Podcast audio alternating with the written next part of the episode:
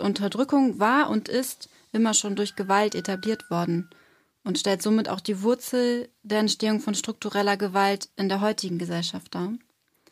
Wir gehen davon aus, dass mh, die Entstehungsgeschichte des Patriarchats äh, und damit auch die Etablierung heutiger Machtverhältnisse vor etwa 5000 Jahren begonnen hat und sich aber bis heute intensiviert und fortgesetzt hat.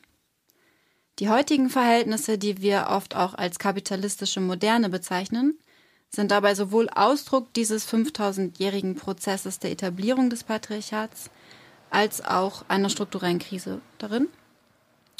Und ja, wir können sehen, dass, äh, wie die Freundin gerade ja auch schon meinte, durch die Zuspitzung der Krisen eigentlich immer deutlicher wird, dass äh, das System von Nationalstaaten immer untragbarer wird und zu wachsendem Widerstand auch führt in vielen Teilen der Erde.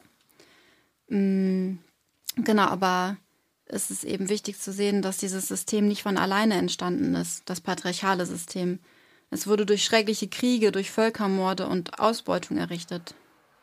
Viele Millionen Menschen kamen dabei ums Leben und äh, sowohl in der Gesellschaft als auch in der Natur wurden Zerstörungen verursacht und Konflikte und Probleme geschaffen, die sich ständig wiederholen und reproduzieren. Und eigentlich befinden wir uns in einer ewigen Schlaufe.